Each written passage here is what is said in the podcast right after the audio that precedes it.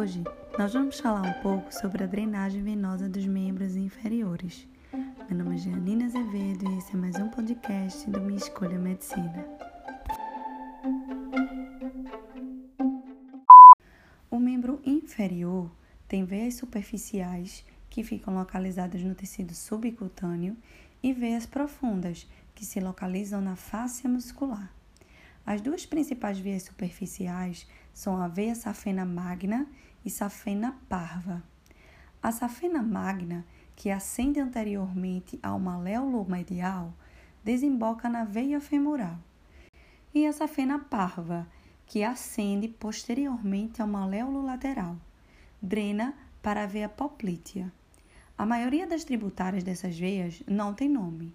No entanto, a safena magna recebe algumas tributárias que se comunicam com a safena parva em vários locais.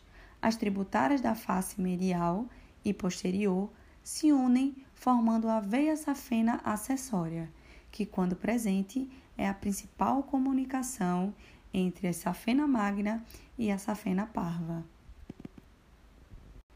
Desse modo, a veia safena parva se origina da veia marginal lateral e a safena magna é a continuação da veia marginal medial, que são as veias que drenam o sangue do pé. Ao contrário da perna e da coxa, a drenagem venosa do pé é feita principalmente por artérias superficiais.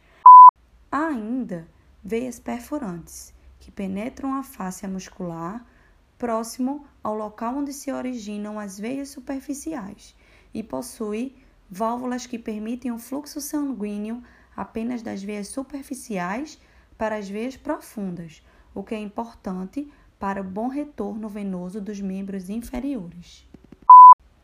As veias profundas geralmente acompanham as grandes artérias, e essas veias acompanhantes normalmente são pares. As veias perfurantes drenam para a veia tibial anterior do compartimento anterior da perna. As veias plantares medial e lateral formam as veias tibiais posteriores e as fibulares. E todas essas três, tibiais anterior e posterior, juntamente com a fibular, drenam para a veia poplítea, que se torna a veia femoral.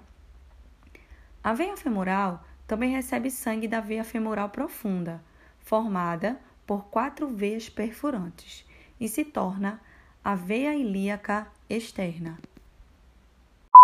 As veias glúteas drenam o sangue da região glútea e são tributárias das veias ilíacas internas. As veias glúteas superiores e inferiores acompanham as artérias correspondentes e se comunicam com tributárias da veia femoral, possibilitando assim o retorno venoso se a veia femoral estiver obstruída. As veias pudendas internas acompanham as artérias pudendas internas e se unem formando uma veia, que entra na veia ilíaca interna, Ainda as veias perfurantes, que drenam sangue do compartimento posterior da coxa para a veia femoral profunda. Atenção! As veias ilíacas drenam para as veias ilíacas comum e daí para a veia cava inferior.